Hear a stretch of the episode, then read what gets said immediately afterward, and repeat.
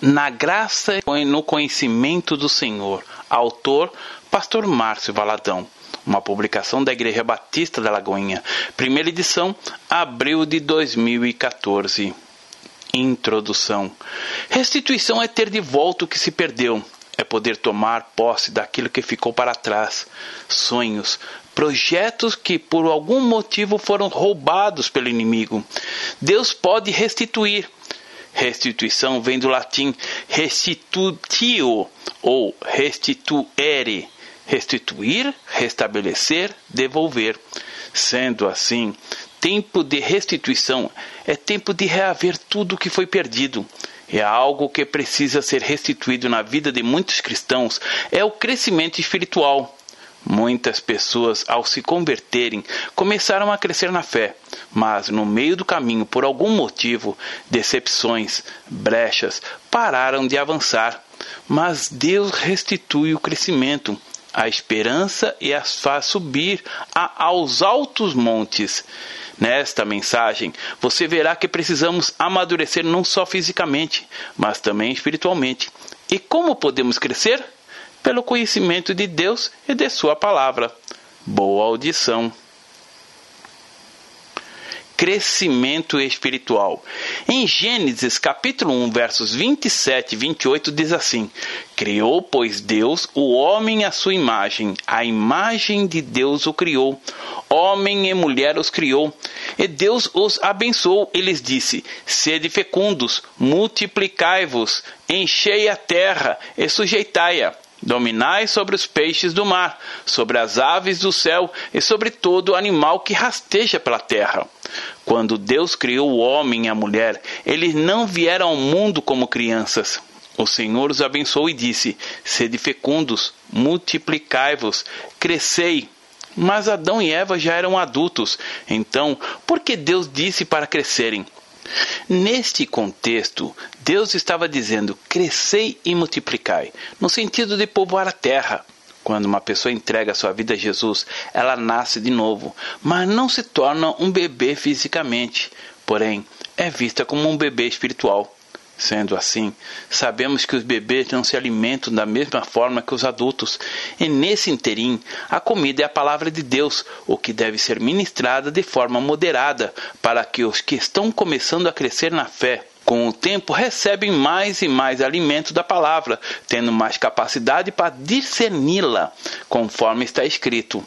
Pois com efeito, quando de, devieis ser mestres, atendendo ao tempo decorrido, tendes, novamente, necessidade de que alguém vos ensine. De novo, quais são os princípios elementares dos oráculos de Deus? Assim, vos tornastes como necessitados de leite e não de alimento sólido. Ora, todo aquele que se alimenta de leite é inexperiente na palavra da justiça, porque é criança. Mas o alimento sólido é para os adultos, para aqueles que, pela prática, têm as suas faculdades exercitadas para discernir não somente o bem, mas também o mal. Hebreus capítulo 5, versos 12 e 14. E nesse processo de crescimento, muitos se perdem e param de crescer. Então, esse crescimento espiritual precisa ser restituído para que a pessoa alcance a estatura de um varão ou varoa completo em Cristo Jesus. O crescimento espiritual é um ensinamento do Senhor, como que uma ordem para a nossa vida. Ele deseja que todos frutifiquem. 2 Coríntios capítulo 9, verso 10 diz assim: Ora, aquele que dá semente ao que semeia, e pão para alimento também suprirá e aumentará a vossa sementeira, e multiplicará os frutos da vossa justiça, enriquecendo-vos em tudo. A vontade de Deus é que, como árvores, possamos dar frutos, em minha casa tem uma goiabeira. Logo quando cheguei à minha casa, ela dava frutos lindos, mas depois de um tempo adoeceu e parou de dar frutos perfeitos. O fruto que ela dá hoje são bichados, não prestam. Está ali apenas um adorno, mas os frutos não são mais aqueles de outrora. Quantas pessoas têm um começo tão lindo, mas no meio do caminho acontecem algumas situações que fazem com que haja uma contaminação e os frutos que eram tão sadios tornaram-se bichados, doentes. Jesus é o nosso modelo. A Bíblia diz que ele crescia em sabedoria, estatura e graça diante de Deus e dos homens.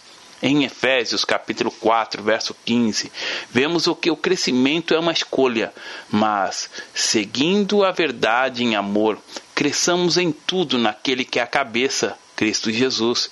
Isso significa crescer em graça, em amor, em bondade, em fidelidade. A vida cristã é esse crescimento. Não se trata simplesmente de crescer com o tempo. Quando uma criança nasce, já existe nela toda uma programação para que cresça. O corpo se desenvolve, mas para o crescimento em sabedoria, graça, em fé diante de Deus, é preciso esforço.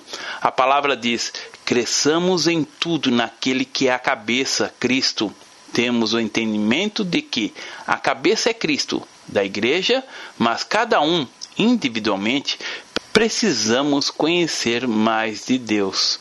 Agora veja Colossenses capítulo 1, versos 10, a fim de viver de modo digno do Senhor. Precisamos viver de modo digno, saber da dignidade que Deus nos outorga.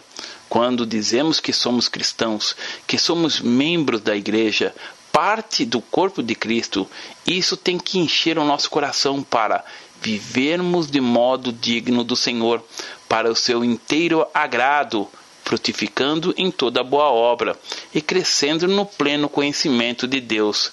Não queira agradar a Deus pela metade. O que agrada ao Senhor é você e eu conhecermos mais e mais dele, frutificando em toda boa obra. É crescermos no conhecimento dele. E para conhecê-lo, precisamos ter relacionamento com ele. E esse relacionamento vem da consciência da presença dele na nossa vida. É ter intimidade com Deus, seja por meio de uma vida de oração, da leitura da palavra, de se alimentar da palavra de Deus. Como podemos conhecer alguém? A única maneira de conhecer uma pessoa verdadeiramente é convivendo com ela. E um fato interessante é que quanto mais conhecemos, convivemos com uma pessoa, mais nos tornamos parecidos com ela.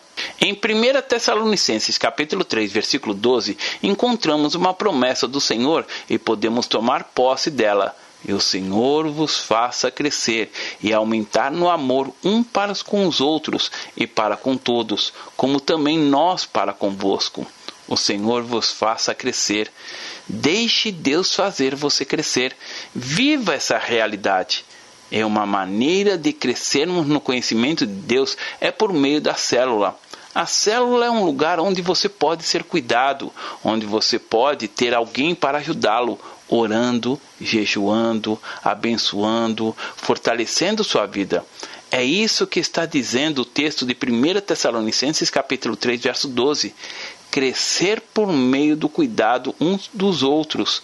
Veja o que diz 1 Tessalonicenses capítulo 4, versos 9 a 11, que diz assim: No tocante ao amor fraternal, não há necessidade que eu vos escreva, Portanto, vós mesmos estáis por Deus instruídos que deveis amar-vos uns aos outros. E, na verdade, estáis praticando isso mesmo para com todos os irmãos em toda a Macedônia.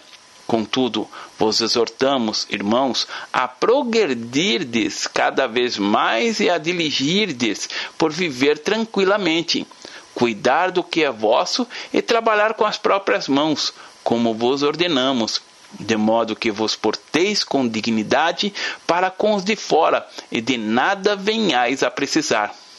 Alegremos-nos com o que Deus tem feito, mas muito mais Ele tem para nós. Neste processo de crescimento em Deus, temos um alvo, e esse alvo é a perfeição. Lemos em Hebreus capítulo 6, verso 1. Por isso, pondo da parte os princípios elementares da doutrina de Cristo, deixemos por levar para o que é perfeito, ou seja, deixe-se ser conduzido. Cada vez que nos empenhamos em buscar a Deus por meio da palavra, abrindo nosso coração para adorá-lo, O Espírito Santo nos conduz para alcançarmos a estatura de varões perfeitos. Em 1 Pedro, capítulo 2, verso 2, vemos que precisamos ter fome de Deus, fome da palavra. Desejai ardentemente, como crianças recém-nascidas, o genuíno leite espiritual, para que, por ele, vos seja dado crescimento para a salvação. Os bebês, quando estão com fome, choram como uma forma de chamar atenção para que recebam alimento. O texto diz: Desejai ardentemente, como crianças recém-nascidas. Isso quer dizer que o adulto deve desejar o genuíno leite espiritual, como crianças, para que por meio dele seja dado crescimento para a salvação. Precisamos sempre buscar, desejar mais e mais da palavra de Deus. Segundo Pedro, capítulo 1, versos 5 a 8 diz: Por isso mesmo vós, reunindo toda a vossa diligência, associai com a vossa fé a virtude, com a virtude o conhecimento, com o conhecimento o domínio próprio, com o domínio próprio a perseverança, com a perseverança a piedade, com a piedade a fraternidade, com a fraternidade o amor porque estas coisas, existindo em vós e em vós aumentando, fazem com que não sejais nem inativos, nem infrutuosos no pleno conhecimento do nosso Senhor Jesus Cristo. Precisamos crescer para não vivermos sempre com a mesma estatura espiritual. Antes, crescei na graça e no conhecimento de nosso Senhor e Salvador Jesus Cristo. A Ele seja a glória, tanto agora como para o dia eterno. Segundo Pedro, capítulo 3, verso 18. Cresça na graça e no conhecimento do nosso Senhor e Salvador Jesus Cristo. Como você pode crescer? É muito importante ter um momento de devocional, ler a Bíblia, orar, falar em línguas, participar das celebrações ao Senhor, para que você cresça cada dia mais. Há momentos em que crescemos de forma estupenda, mas outras vezes o crescimento é gradual. Quando absorvemos a palavra do Senhor na nossa vida, crescemos. E aqui o mandamento é: antes, crescei na graça. O crescimento espiritual é uma escolha, diferente do crescimento natural, que não conseguimos explicar, acontece. E a palavra diz que devemos crescer em graça. E a graça é tudo o que precisamos, mas não merecemos nunca. Tudo que recebemos, a nossa própria vida, vem pela graça de Deus. Crescei na graça e no conhecimento do nosso Senhor e Salvador Jesus Cristo. Conhecer mais do Senhor precisa ser uma prática diária na nossa vida. Como então podemos conhecer a Jesus se muitas vezes sabemos mais sobre o jogador de futebol do que sobre ele? Com quem você está passando mais tempo? O que é prioridade na sua vida? Precisamos desejar conhecer mais e mais do Senhor. Conhecer o Senhor é o maior tesouro que podemos experimentar. Algumas pessoas que cresceram na fé. Existem muitos exemplos na Bíblia de pessoas que cresceram. Vou mostrar algumas delas. Em 1 Samuel, capítulo 2, verso 26, vemos o crescimento nos dois âmbitos, físico e espiritual. Mas o jovem Samuel crescia em estatura e no favor do Senhor e no dos homens. O nosso crescimento também precisa ser assim: crescer em estatura no favor do Senhor e dos homens, assim como o jovem Samuel. O que é o favor do Senhor? É a bênção, a comunhão com Ele. Viver o favor do Senhor é experimentar cada vez mais a alegria dos termos de um relacionamento com Ele e crescer no favor dos homens no sentido comunitário. Lucas capítulo 1, verso 80 diz assim: O menino crescia e se fortalecia em espírito e viveu nos desertos até ao dia em que havia de manifestar-se a Israel. Muitos pais têm a preocupação de verem seus filhos crescerem apenas fisicamente e se esquecem de fortalecê-los espiritualmente. Na Igreja Batista da Lagoinha temos salas para as crianças ficarem e aprender mais sobre a palavra de Deus, enquanto os pais estão nos cultos. Incentivamos sempre aos pais a irem para reuniões com os filhos, pois assim eles também aprenderão mais sobre o Senhor. Leve o seu filho pequeno à igreja, assim ele terá sempre esse costume no decorrer da vida. Outro exemplo de crescimento está na vida de Jesus. Veja Lucas capítulo 2, verso 40, que diz: Crescia o menino. Deus poderia ter enviado Jesus já adulto, mas ele veio como um modelo para nós. Jesus crescia e se fortalecia, enchendo-se de sabedoria, e a graça de Deus estava sobre ele. Nós não nascemos com sabedoria, ela é adquirida. Pagamos um preço para tê-la. A sabedoria vem pelo conhecimento da palavra, pelo relacionamento íntimo com Deus. Jesus crescia e se fortalecia no Senhor, no relacionamento com Deus, e a graça de Deus estava sobre ele. Agora, Saulo Atos, capítulo 9, verso 22 diz: Saulo, porém, mais e mais se fortalecia e confundia os judeus que moravam em Damasco, demonstrando que Jesus é o Cristo. Quando Saulo, que passou a se chamar Paulo, se converteu, fez a escolha de crescer em Deus. Veja o que está escrito em 2 Tessalonicenses capítulo 1, versos 3 a 5, diz assim: Irmãos, cumpre-nos dar sempre graças a Deus no tocante a vós outros, como é justo, pois a vossa fé cresce sobremaneira, e o vosso mútuo amor de uns para com os outros vai aumentando, a tal ponto que nós mesmos nos gloriamos de vós nas igrejas de Deus, à vista da vossa constância e fé. Em todas as vossas perseguições e nas tribulações que suportais, sinal evidente do reto juízo de Deus, para que sejais considerados dignos do reino de Deus, pelo qual, com efeito, estáis sofrendo. Em meio às perseguições, às lutas, situações as mais terríveis, muitos escolhem desistir, mas os irmãos de Tessalonicenses, assim como Paulo, escolheram crescer, e Paulo chegou a usá-los como exemplo para outras igrejas. Tudo na vida é uma escolha. A maturidade espiritual é uma escolha. Alcançando a estatura do varão perfeito. Precisamos viver o que está escrito em 1 Coríntios, capítulo 13, verso 11, que diz: Quando eu era menino, falava como menino, sentia como menino, pensava como menino. Quando cheguei a ser homem, desisti das coisas próprias de menino.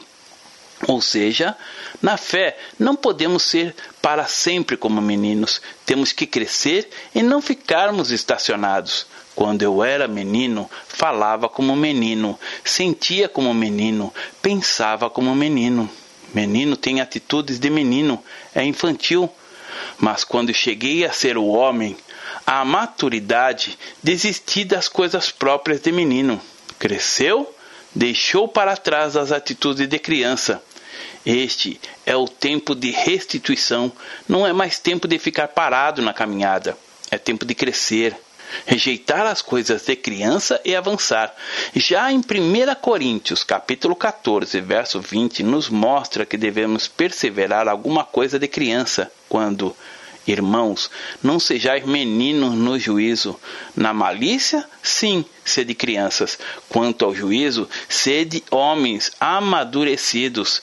Tenham um coração de menino. Menino não guarda mágoa. Veja, meus quatro netos, quando estão brincando, às vezes brigam, mas em pouco tempo já estão novamente se abraçando, brincando juntos. Estamos numa caminhada na qual existe um até onde vamos chegar. Isso quer dizer que nossa restituição é de vivermos nessa terra o milagre da plenitude da vida de Cristo em nós.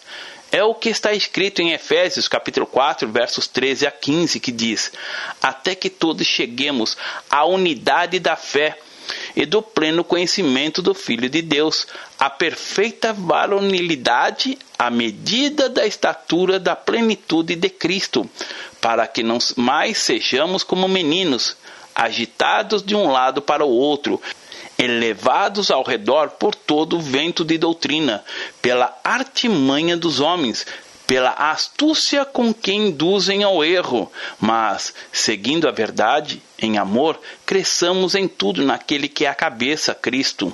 Temos tudo em Cristo Jesus. E muitas vezes podemos pensar que não vamos conseguir, que o inimigo não vai nos deixar vencer, mas não há tentação que não possamos vencer em Jesus, porque ele mesmo já venceu todas por nós ali na cruz. A restituição do Senhor é que todos nós possamos, como igreja, cada um de nós, alcançarmos a estatura de varão perfeito. Em 1 João capítulo 2, verso 14 diz: Pais, eu vos escrevi porque conheceis aquele que existe desde o princípio. Jovens, eu vos escrevi porque sois fortes e a palavra de Deus permanece em vós e tendes vencido o maligno pais, adultos, jovens, para todos. A palavra diz: tendes vencido o maligno. E a minha oração é que o Senhor não nos deixe cair em tentação, não nos deixe ser vencidos pela tentação, mas que possamos ser realmente como adultos. Deixemos de ser crianças e alcancemos a maturidade espiritual em nome de Jesus. Em 1 Coríntios capítulo 3, versos 1 e 2 dizem: Eu, Porém, irmãos, não vos pude falar como a espirituais, e sim como a carnais, como a criança em Cristo. Leite vos dei a beber, não vos dei alimento sólido, porque ainda não podeis suportá-lo, nem ainda agora podeis, porque ainda sois carnais. O que significa ser carnal? A resposta está no verso 3. Portanto, havendo entre vós ciúmes e contendas, não é assim que sois carnais e andais segundo os homens? Se permanecermos como crianças, seremos sempre instáveis na fé.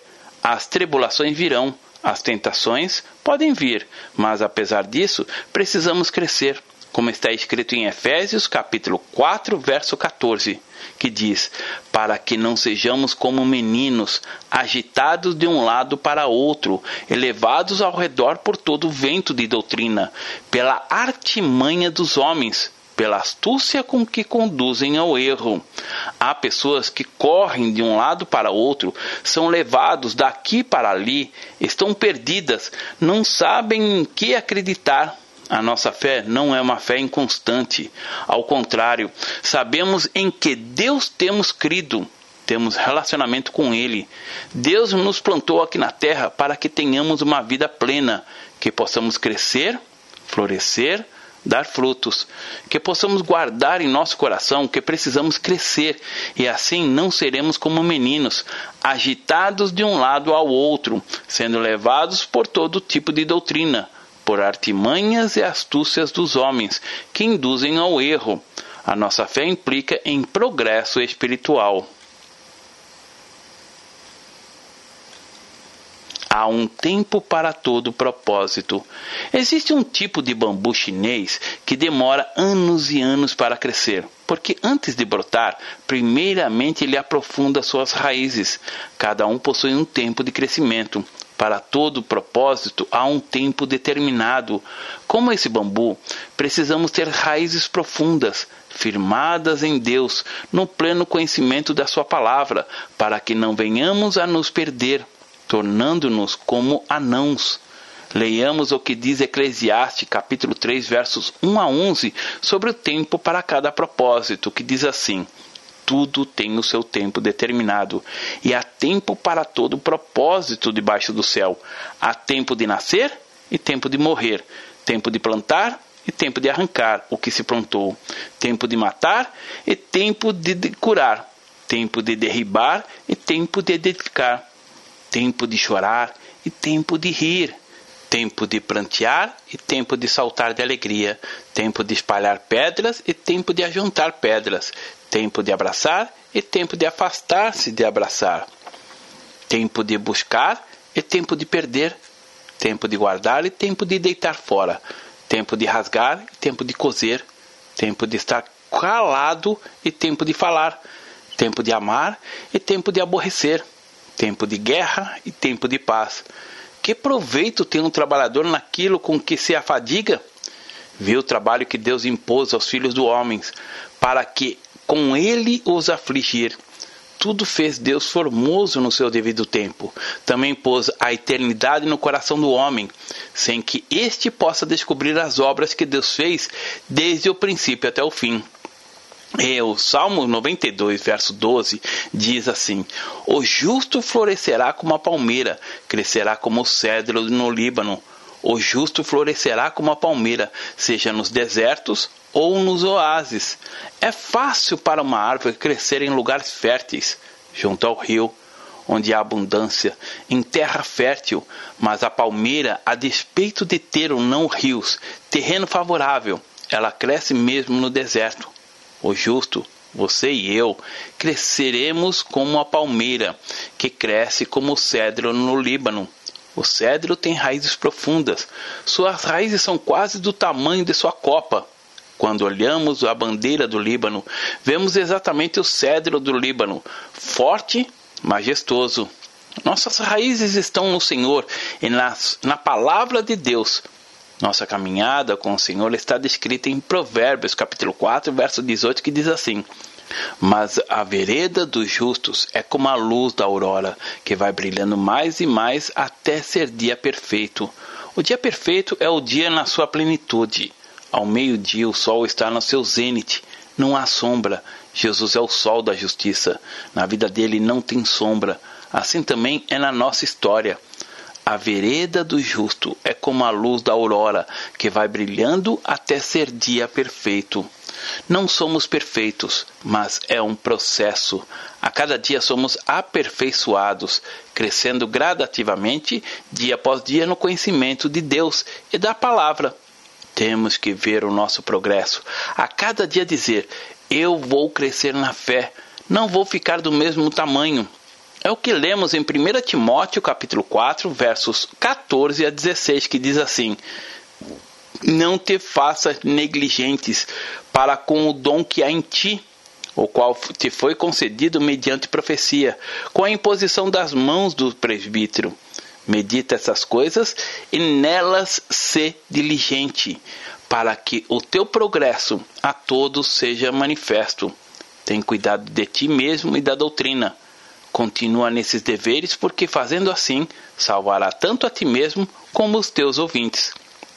Efésios capítulo 3, versos 17 a 19 diz assim: E, assim, habite Cristo no vosso coração, pela fé, estando vós arraigados e alicerçados em amor, a fim de poderdes compreender com todos os santos qual é a largura e o comprimento e a altura e a profundidade e conhecer o amor de Cristo, que excede todo entendimento, para que sejais tomados de toda a plenitude de Deus.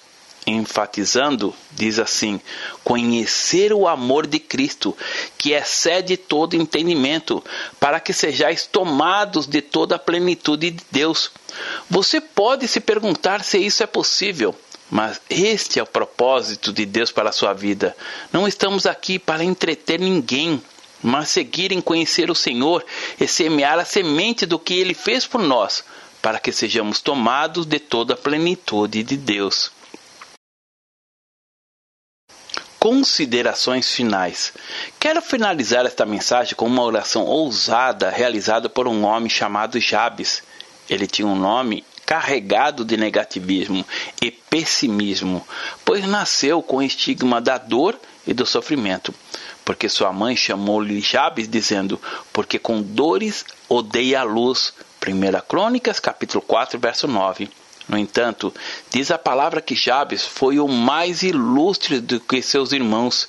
Era um menino fadado ao fracasso, destinado ao insucesso, um jovem sem esperança, discriminado, sem saída e sem perspectivas de vida. Jabes poderia se conformar com todo tipo de sofrimento, a que pode-se dizer que estava destinado. Poderia pensar que seria mesmo um ninguém, mas ele escolheu fazer uma oração que mudou toda a sua vida. Está em 1 Crônicas, capítulo 4, verso 10. Jabes invocou o Deus de Israel, dizendo: Ó, oh, Tomara que me abençoes e me alargue as fronteiras, que seja comigo a tua mão e me preserves do mal, de modo que não me sobrevenha aflição. E Deus lhe concedeu o que lhe tinha pedido. Não podemos ter receio de fazer orações e súplicas ousadas como fez Jabes. Ele disse: Tomara que me abençoes. E a vontade de Deus é nos abençoar alargue as fronteiras. É a restituição de Deus na nossa vida. Ao fazer essa oração, Jabes pediu a Deus para avançar, crescer. E pediu mais: que seja comigo a tua mão e me preserves do mal, do modo que não me sobrevenha aflição. E Deus lhe concedeu o que ele tinha pedido. Que a sua oração a cada dia seja para crescer no conhecimento de Deus e da Sua palavra. Que você possa viver a cada dia olhando firmemente para Jesus, caminhando com o Autor e Consumador da fé, se espelhando nele. Caminhe pautando a sua vida pela palavra e experimentará cada dia a plenitude da graça do Senhor. Deus abençoe. Pastor Márcio Valadão.